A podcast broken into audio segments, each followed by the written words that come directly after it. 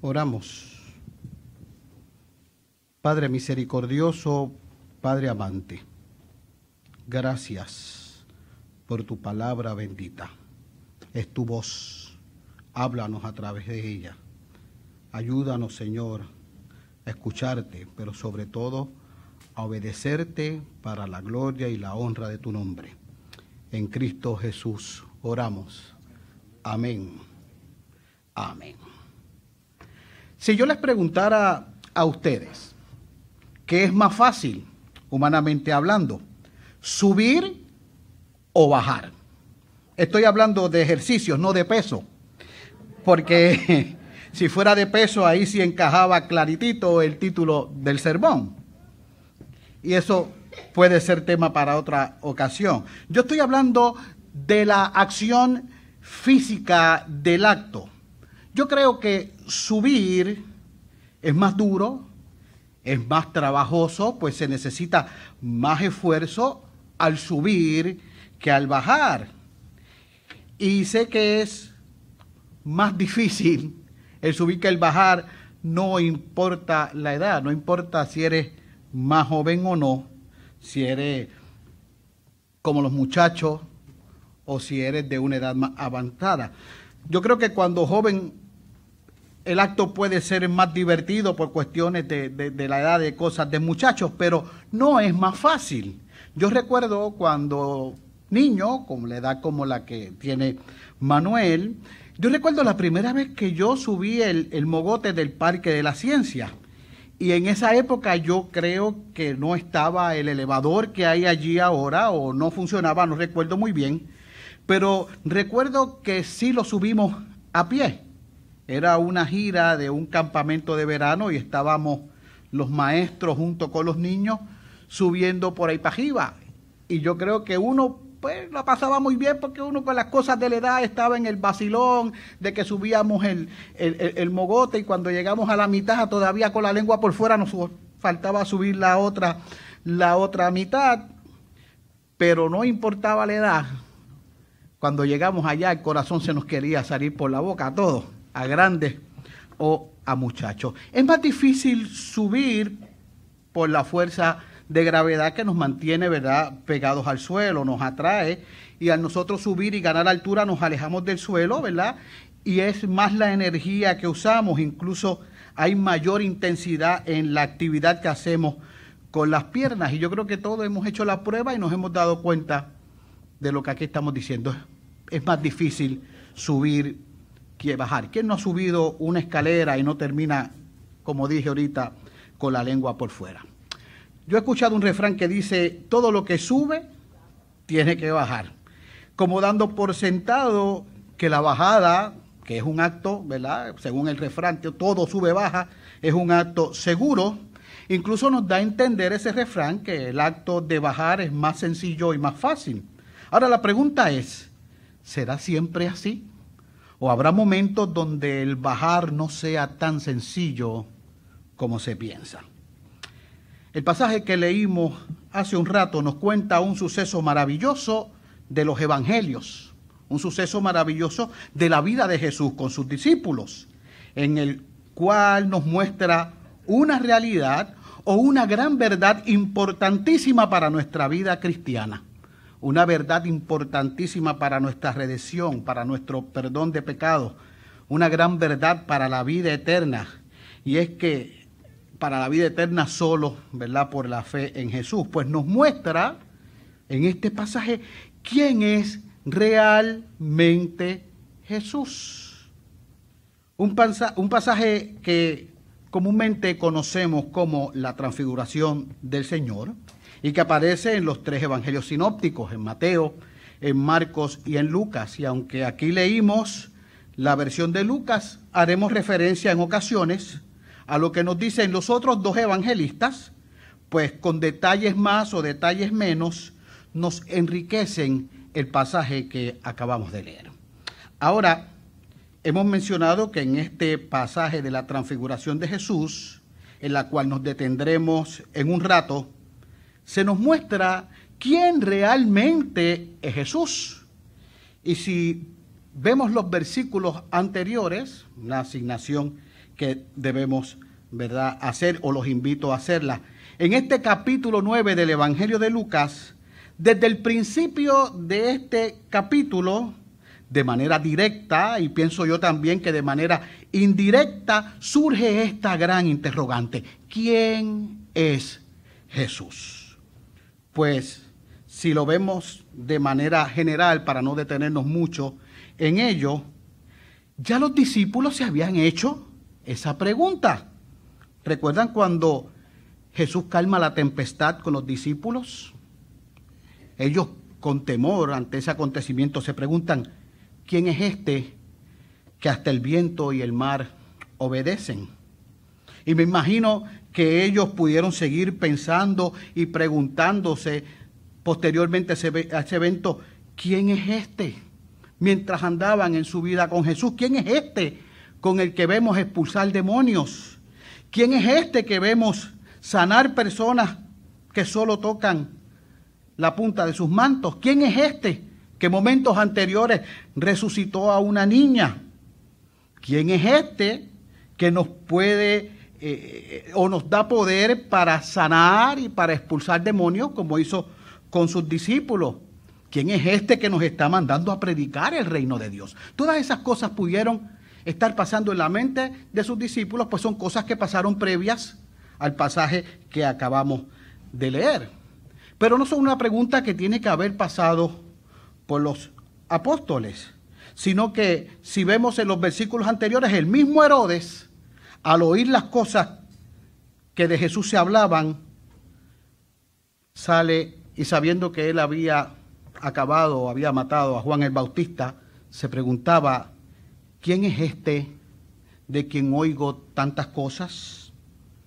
Pienso yo también que incluso las multitudes a las que Jesús alimentó, al ver tales cosas que Jesús hacía, tantas maravillas que Jesús hacía como alimentarlos a todos ellos, debieron preguntarse lo mismo. Y hasta algunos se contestaron la pregunta. Algunos decían que Jesús era el profeta que había de venir y hasta querían hacerlo rey. Por lo que Jesús le hace la pregunta directa a sus discípulos. ¿Quién dice la gente que soy yo? Esto es en el capítulo 9, los versículos previos. ¿Quién dice la gente que soy yo? Y todos sabemos la contestación que le dan los discípulos.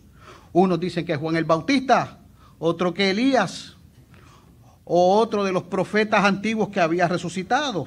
Nosotros ya conocemos esa historia.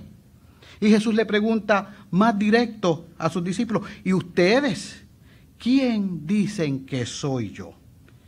Y todos sabemos que Pedro, lleno del Espíritu Santo, porque de otra manera no pudo haberlo contestado, solo por la revelación de Dios dijo, el Cristo de Dios.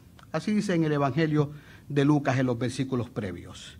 En, en, otro de los evangelios dice, el Hijo del Dios viviente. Es decir, Pedro le está contestando, tú eres el Mesías, tú eres el que ha de salvar el mundo, tú eres el ungido, tú eres el prometido el enviado por Dios. Todas esas cosas, a todas esas cosas, ¿verdad? Hace referencia la contestación de Pedro cuando dijo o afirmó el Cristo de Dios. Pero, ¿realmente sabía Pedro lo que estaba contestando o sabía lo que ello significaba? La pregunta es, ¿lo sabemos nosotros todavía ahora, en este siglo XXI? Yo creo que él no lo tenía muy claro, pues cuando Jesús le dice entonces que era lo que tenía que pasar, ese Mesías, ese Cristo, que era lo que o que era para lo que vino, cuando le dice el Hijo del Hombre tenía que padecer mucho, que tenía que sufrir, que tenía que ser desechado, maltratado y hasta morir y resucitar, aunque en el Evangelio de Lucas no se escribe, nosotros sabemos cuál fue la reacción de Pedro y lo que Jesús le contesta, apártate de mí, Satanás. Como diciéndole en otras palabras, ¿quién eres tú para decirme lo que tengo que hacer? ¿Quién eres tú para obstaculizar la labor que me encomendó el Padre desde la eternidad? Es en todo este contexto, en todo este trasfondo, ¿verdad?, que nos lleva a esta situación en la que se encuentra el pasaje que hoy leímos. En el pasaje que hoy tenemos frente a nosotros, que sucede una semana después de esa confesión de Pedro. Y dice el texto que Jesús tomó a tres de sus discípulos, a Pedro, a Juan y a Jacobo, y subió con ellos al monte a orar. Y es interesante ver cómo los estudiosos han discutido este tema de por qué solo escogió a tres y más aún de por qué a esos tres específicamente. Si notamos, son los mismos que Jesús llevó consigo en otras ocasiones, cuando resucitó la hija de Jairo. Eh, eh, eh, usó algunos de ellos cuando curó a la suegra de Pedro. Son los mismos que va a llamar después o que va a llevar cuando estén orando en el Getsemaní. Y muchos pueden decir, o muchos exégetas escriben, que es porque eran los favoritos, o porque era el círculo íntimo, o porque eran los especiales. O otros decían, mientras hacía mi estudio, que eran los que más se metían en problemas, los que más necesitaban cuidado y por eso Jesús tenía que tenerlos a su lado. Otros dicen que era que se llevó a esos tres porque necesitaban testigos para o pocos testigos para controlar que se quedaran callados y no dijeran las cosas antes de tiempo. Y por ahí podemos encontrar eh, otras interpretaciones. Pero lo que sí me gustaría enfatizar hoy, que dentro de todas esas cosas, algo que tenemos que tener bien claro es que es el Señor quien siempre toma la iniciativa. Sea por lo que sea la razón que Jesús se llevó a esos tres, es porque Él es el que tomó la iniciativa de llevarlos a que le siguieran. Jesús es el que siempre, el Señor es el que siempre toma la iniciativa a que le sigamos. Es el que toma la iniciativa a, quien nos da una tarea o una misión en especial. Es el Señor quien invita. Ellos respondieron. Y en esta ocasión tomó a esos tres discípulos y subió con ellos al monte. Interesante porque cuando en la Biblia se nos habla del monte o se, o se hace referencia al monte, hay algo importante ahí, porque el monte es el lugar del encuentro con Dios.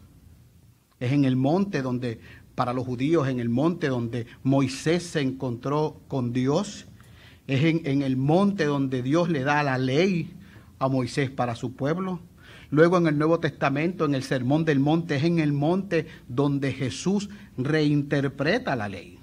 Y en esta ocasión Jesús sube con ellos al monte, pero no sube al monte para pasar el rato, no sube al monte para descansar, no sube al monte para ninguna otra cosa, sino, dice el texto, para orar. Sabemos que la oración es importante en la vida de Jesús. La semana pasada hablamos sobre ello cuando hablábamos sobre la oración modelo del Padre Nuestro. Y dice el texto entonces que mientras oraba, allí pasó algo maravilloso. Allí pasaron varias cosas maravillosas. Primero dice que mientras Jesús oraba, la apariencia de su rostro se hizo otra. Yo no sé cómo eso pudo ser, pero eso pasó. El rostro de Jesús cambió. Nos dice en otro evangelio que el rostro de Jesús resplandeció como el sol. Y no solo eso, no solo el rostro, sino que sus vestidos se volvieron blancos. Otro evangelio nos dice blancos como la nieve. Y en otro de los evangelios trata de explicarnos, ¿verdad?, lo que sucedió, diciendo, eran tan blancos los vestidos de Jesús que ningún lavador en la tierra lo puede hacer tan blanco. No hay anuncio que valga aquí de detergente o de cualquier otra cosa. No hay nada en la tierra que pudiera haber hecho tan blanco las vestidas de Jesús. Jesús estaba resplandeciendo como la luz. ¿Se puede usted imaginar eso? yo no sé si la mente humana podrá por lo menos imaginar algo, algo parecido, ¿no? ¿Cómo, cómo una persona puede cambiar de forma y, volverse, y volverse luz? Pero tenemos que entender y tener algo claro. No estamos hablando de, que Jesús estaba siendo iluminado por algo. Jesús no tenía un, spotlight como si fuera un artista al cual tenía que iluminar, no tenía una luz como de frente como esta que, que yo tengo aquí. No había nada externo que lo iluminara. La luz y el resplandor no venía de ninguna otra fuente externa. No caigamos en el error de pensar entonces que también la transfiguración puede ser solo una luz resplandeciente que brilló en Jesús, ¿no? Ese resplandor y esa luz emanaba desde su interior y se manifestaba en el exterior. No sé si, si, si no hay, entiendo yo, mientras estaba preparando para estas palabras como para poder imaginar o buscar explicar esto, ¿no? La luz desde dentro de Dios, la luz de su ser de Cristo, de su divinidad, estaba desde adentro y se manifestaba hacia afuera. Él era la fuente de esa luz. En ese momento allí se estaba manifestando la gloria y la divinidad de Jesús de manera plena.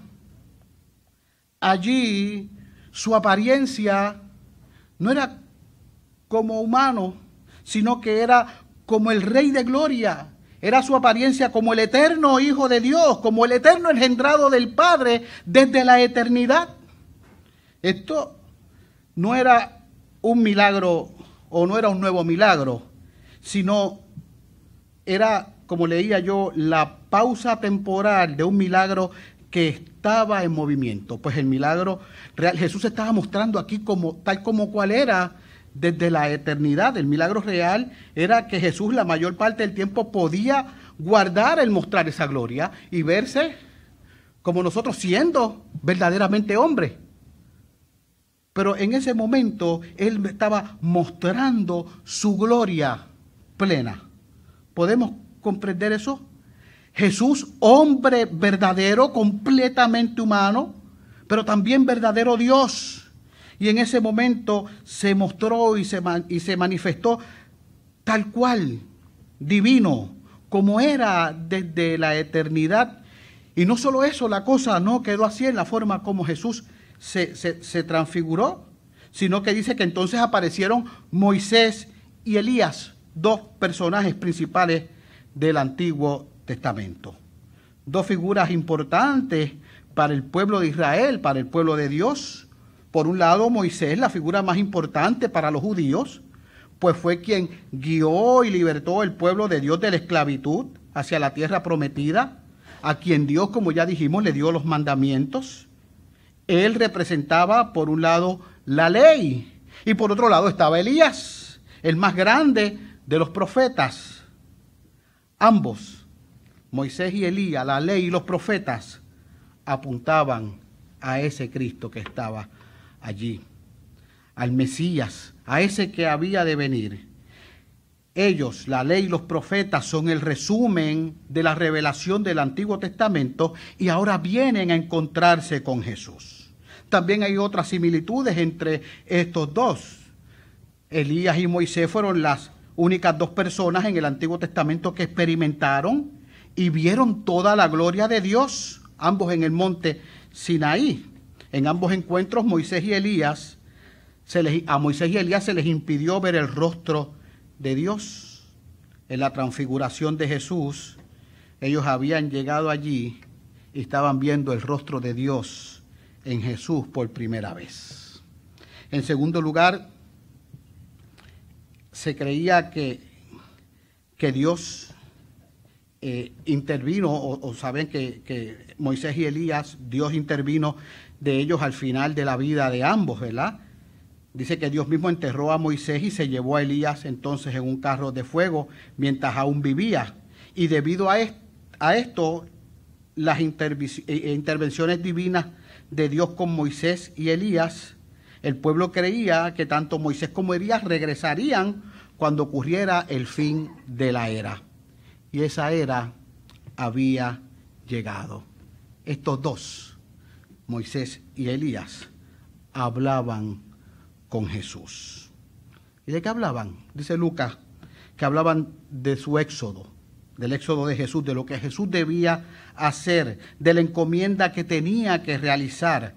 Hablaban de la obra que Jesús tenía que hacer para lo que vino al mundo.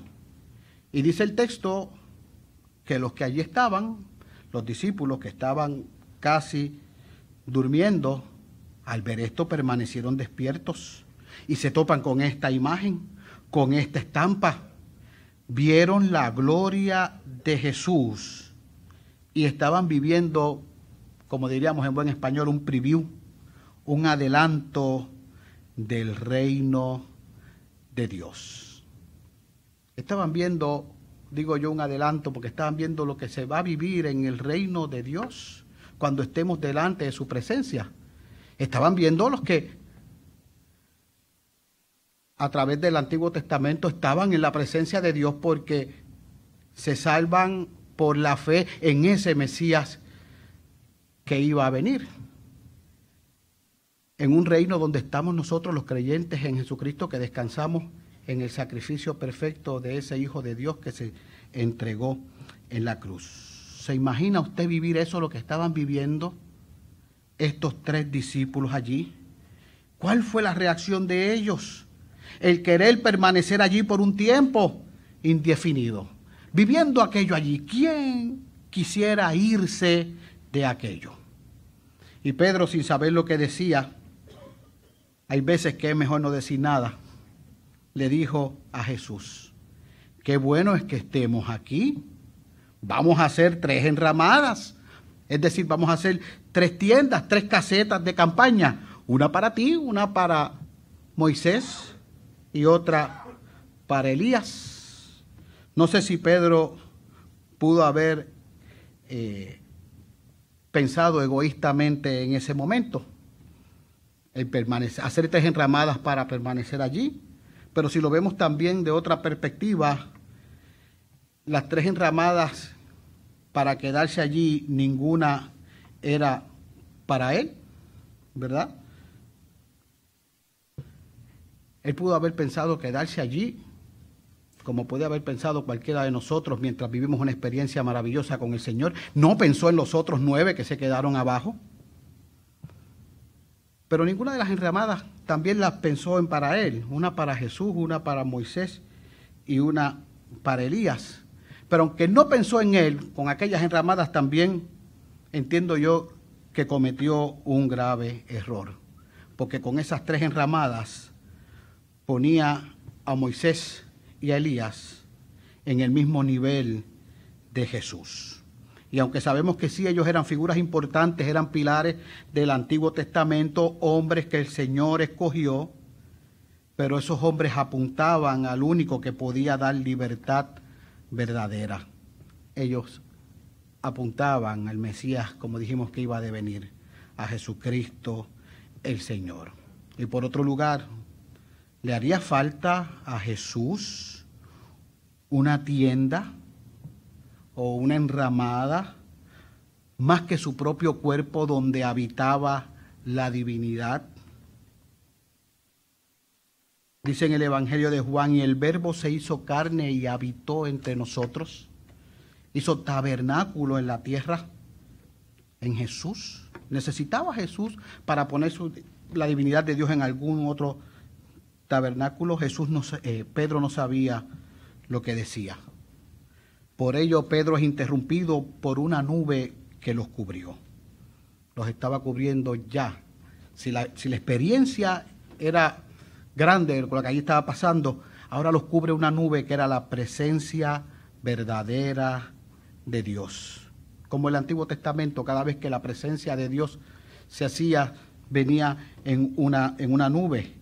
Y dice que de esa nube sale una voz que dice, este es mi Hijo amado. Un mensaje bien claro. La misma voz que escuchó Jesús en el bautismo, este es mi Hijo amado. ¿Se acuerdan la pregunta con la que empezamos? ¿Quién es este? ¿Se acuerdan? Ya no debe haber ninguna duda para la respuesta. ¿Quién es este? El Hijo amado de Dios. El único que puede cumplir con todas las demandas de Dios para nuestra salvación, porque es Dios verdadero, pero también es hombre verdadero. El único que puede cargar con tu pecado y el mío, el único que puede hacer por nosotros lo que nosotros no podemos hacer por nosotros mismos, ganar nuestra salvación.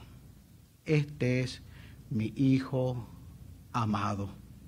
Y no lo dejó ahí, dijo algo más, dio un mandato, a Él oíd. Un mandato que no fue solo para los tres discípulos, sino que es también para todos nosotros. A Él oíd.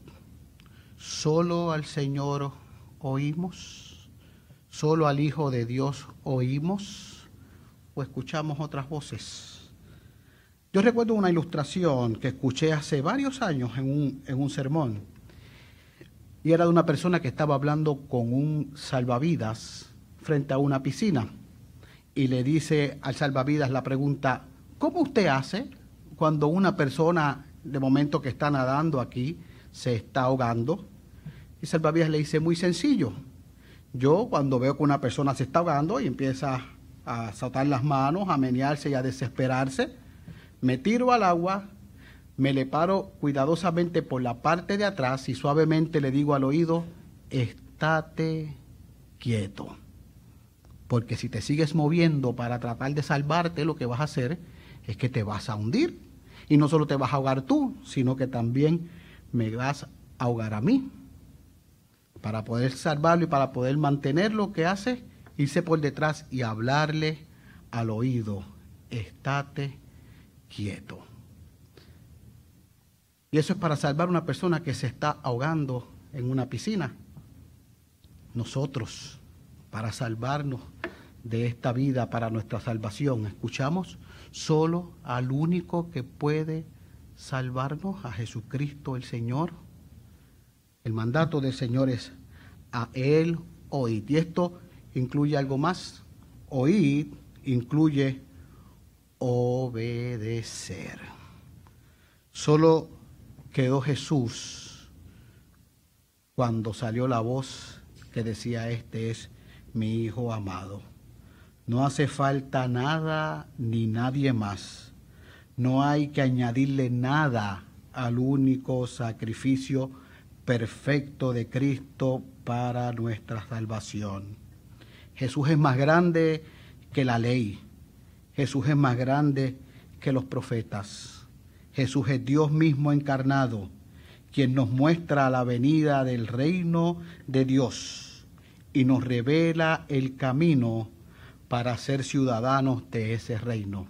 Él se nos muestra diciéndonos que Él es el camino.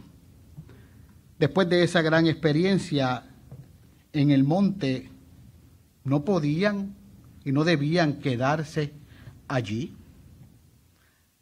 Aunque la bajada ahora fuera difícil para Jesús, pues bajaría desde el monte para comenzar su camino hacia el Calvario, hacia la cruz. Y también podía ser la bajada difícil para sus discípulos, quienes serían testigos de lo que allí vieron y experimentaron para proclamar a otros esa gran verdad que allí les fue revelada, aún con lo dura que podían ser las consecuencias, como Jesús le dijo anteriormente, que incluían el negarse a sí mismo y tomar su cruz. Sabemos que ellos no bajaron de igual manera como subieron al monte. Sabemos los testimonios y lo que hicieron los discípulos, ¿verdad? Eh, de Pedro oímos su testimonio, como dijo el pastor en la salutación. No hablamos por cosas artificiosas ni por cosas que nos imaginamos. Él estuvo allí presente y explica lo que allí dijo. De Juan, en el principio del Evangelio, vemos que dice, y vimos, hablando de Jesús, y hablando del verbo, y vimos su gloria, refiriéndose, dicen los estudiosos, a este evento, gloria como del unigénito del Padre. Testimonios de los que podemos confiar que son verdaderos que son fieles, testimonios que podemos confiar, que son fidedignos, pues se encuentran en la bendita palabra de Dios, la cual es la voz de Dios que nos trae y nos dice la verdad sobre Dios, sobre su Hijo y sobre su reino. Un reino que lo comenzamos a vivir aquí, en el hoy y en el ahora. Qué maravilloso es poder adorar y glorificar al Señor, como hablábamos con los chicos, aquí en el templo. Adorar al Señor como se nos dice en su palabra, glorificarlo en todo momento. Y cuando estamos aquí podemos sentirnos que estamos allá arriba, en el monte, viendo la gloria del Hijo amado de Dios. Pero no solo podemos quedarnos acá arriba en el monte, eso, eso es bueno, ¿verdad? Estamos hechos para glorificar a Dios, pero también glorificamos a Dios oyendo su voz, obedeciendo su voz, obedeciendo lo que su Hijo nos manda, bajar del monte, ser testigos y llevar su mensaje a toda criatura. Glorificamos a Dios en nuestros actos, glorificamos a Dios manifestando. Nosotros siendo transformados por el Señor y siendo partícipes de su reino, debemos bajar del monte aunque bajar parezca difícil. Debemos hablarle a los demás, compartir el Evangelio, compartir la palabra de salvación y dar testimonio, mostrar el amor de Cristo, el único camino de salvación a toda criatura, para que muchos más sean traídos a su reino y que proclamen que Jesucristo es el Señor. Con esto termino. ¿Han visto ustedes un triángulo que tenemos en nuestra iglesia en cada, en cada esquina por ahí, en los programas, en el internet y en otros lados?